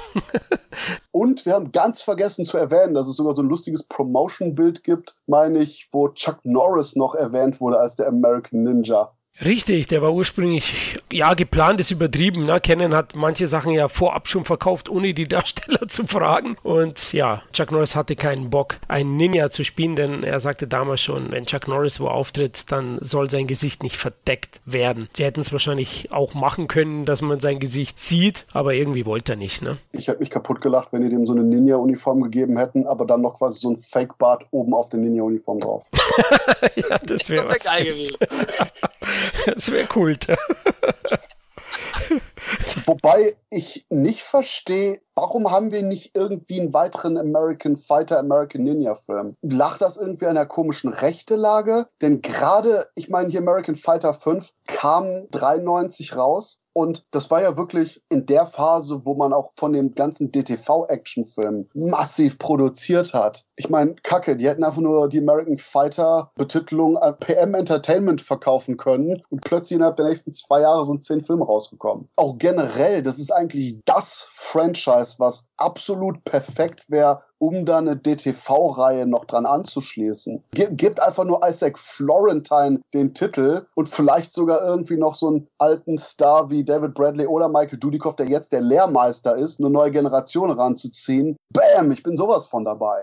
Da muss ich dazu stimmen. Also das habe ich mich auch schon gefragt, ehrlich gesagt, warum die brach liegt, die Reihe. Und ich sehe es wie du. Also Remake tauglich für DTV definitiv. Ja, Avi Lerner wäre ja eh bei Millennium Films dabei und vielleicht Scott Atkins als American Fighter oder Ninja und Isaac Florentine als Regisseur, das wäre schon ein Brett. Da würde man wahrscheinlich bis auf eins und zwei alle anderen, ja, würde man auf jeden Fall toppen.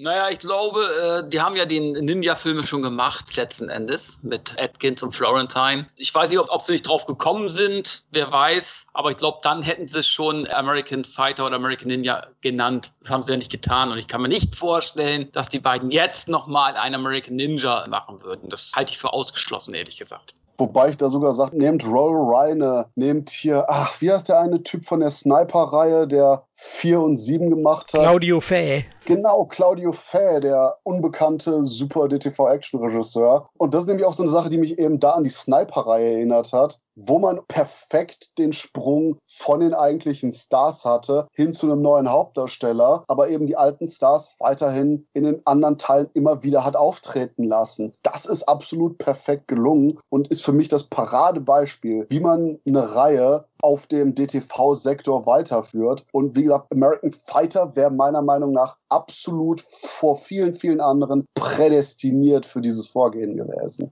Definitiv und ich wäre dabei. Ich würde es mir anschauen. Ja, klar, erwartet man da sowieso nicht das, das höchste Action-Niveau, aber eben einen kleinen, feinen DTV-Streifen gibt der Stoff auf jeden Fall her. Ja, eigentlich sind wir jetzt durch. Ich würde gerne am Ende nochmal, um so eine kleine Hochphase zu haben, so ein bisschen über das Gesamtfranchise reden, wie es quasi auch gerade im heutigen Action-Kontext wirkt. Denn dann haben wir auch quasi die ganze Diskussion über Teil 3, 4 und 5, weil ansonsten ist American Fighter eben diese typische, oh ja, guck mal, hier geht's jetzt bergab Phase. Nee, American Fighter ist auch heute noch wirklich was Unterhaltsames, was man sich auf jeden Fall als Actionfreund ins Regal stellen sollte. Und ich würde sogar sagen, gerade in einer Zeit, wo so ein Quatsch wie Hobbs Shaw oder die Fast and Furious Reihe im Kino läuft, wahrscheinlich sind die Leute heutzutage auch noch durchaus ansprechbarer noch als vor zehn Jahren auf diese Art von locker leichtem, wenig ernst gemeinten Action-Quatsch, oder? Ja, könnte ich mir gut vorstellen. Also ich denke, die Zeit wäre reif für solche Titel und das zeigt sich ja eben mit Hobbs Shaw, hast du ja erwähnt. Das ist so ein Paradebeispiel dafür. Deswegen glaube ich auch, dass das so ein Revival möglich wäre im Moment. Ich denke schon, dass speziell Ende der 80er, Anfang der 90er einfach das Ninja-Thema durch war. Deswegen wurde es ja auch komödiantisch mit Kinderfolgen und den Turtles gebrochen. Das weiß man ja aus der Erfahrung von den Spaghetti-Western oder auch Kung-Fu-Filmen, dass spätestens, wenn was ironisch gebrochen wird, dass die große Zeit vorbei ist. Deswegen war da eine Ruhepause sicherlich sinnvoll und auch notwendig in den 90er, Nullerjahren. Ich dachte ja Mitte der Nullerjahre, wo Ninja Assassin rauskam und der Ninja-Film mit Scott Atkins, dass da nochmal ein bisschen mehr folgt, aber am Ende ist es dann nicht geschehen. Aber der, der flapsige Ton von, von den American Fighter-Filmen, der würde heute eigentlich ganz gut reinpassen, ja, zu diesem Event-Action.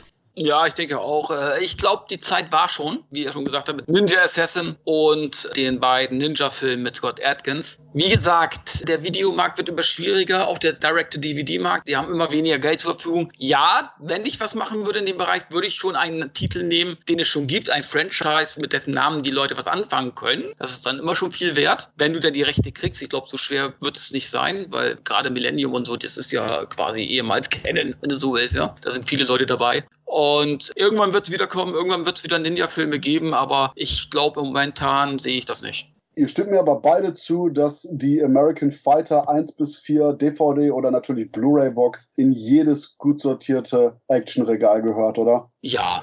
Absolut, klar.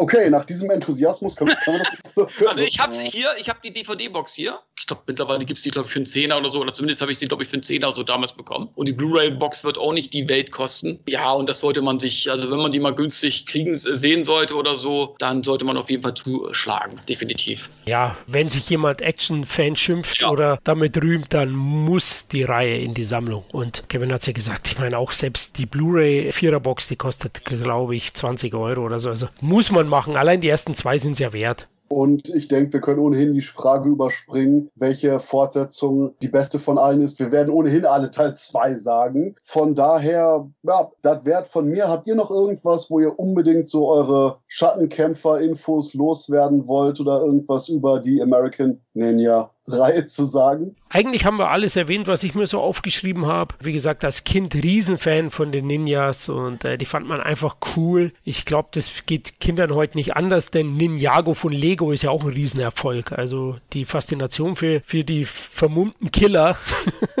die ist ungebrochen und ähm, ja, hat mir wirklich Spaß gemacht, auch über die sehr geliebte American Fighter Reihe zu sprechen. Ja, ich denke auch, wir haben alles, denke ich mal, Wissenswerte erwähnt und äh, wir haben ja auch alle einen Hotspot für diese Filme, ja. Wir sind damit aufgewachsen mit den Canon-Filmen und äh, American Fighter, zumindest die ersten beiden Teile gehören für mich auch zu den besten Canon-Werken. Wir waren als Kinder eben halt, war ich zumindest vom, von dem Ninjas fasziniert. Das hat man damals auch auf Computer gerne gespielt. Shinobi, ich weiß nicht, ob ihr dieses Spiel kennt, war auch so ein ganz Fuck yeah. War ein geiles äh, Ninja-Spiel. Das könnte man so eine Verfilmung hier. Shinobi wäre doch mal geil, ne, als Beispiel. So, das fand ich geil und da da, ging das auch schon los mit Faszination. Das hat also bei mir eigentlich eher mit so einem äh, Computerspiel mit Shinobi angefangen und dann halt erst mit American äh, Ninja. Habe ich auch gehabt, Shinobi. Master System und Sega Mega Drive war ja Sega jünger. Ja, auch C64 war das ja auch zu kaufen. Ah, okay, okay. Und, und einen Film gibt es übrigens. Ich glaube auch in den Nullerjahren entstanden Shinobi, ja. Japanischen Ninja-Film. Aber nicht eine Adaption davon, oder? Nein, aber Shinobi, der, der Begriff geht auch in die Richtung Ninja. Nein, nein, nicht eine Adaption des Videospiels. Bin ja auch großer Ninja Gaiden-Fan. Habt ihr auch gespielt und vorher habe ich Tenchu gespielt. Also ja, ich stehe da schon auch drauf. Schwert schwingen, Onimusha und alles mögliche habe ich durchgezockt.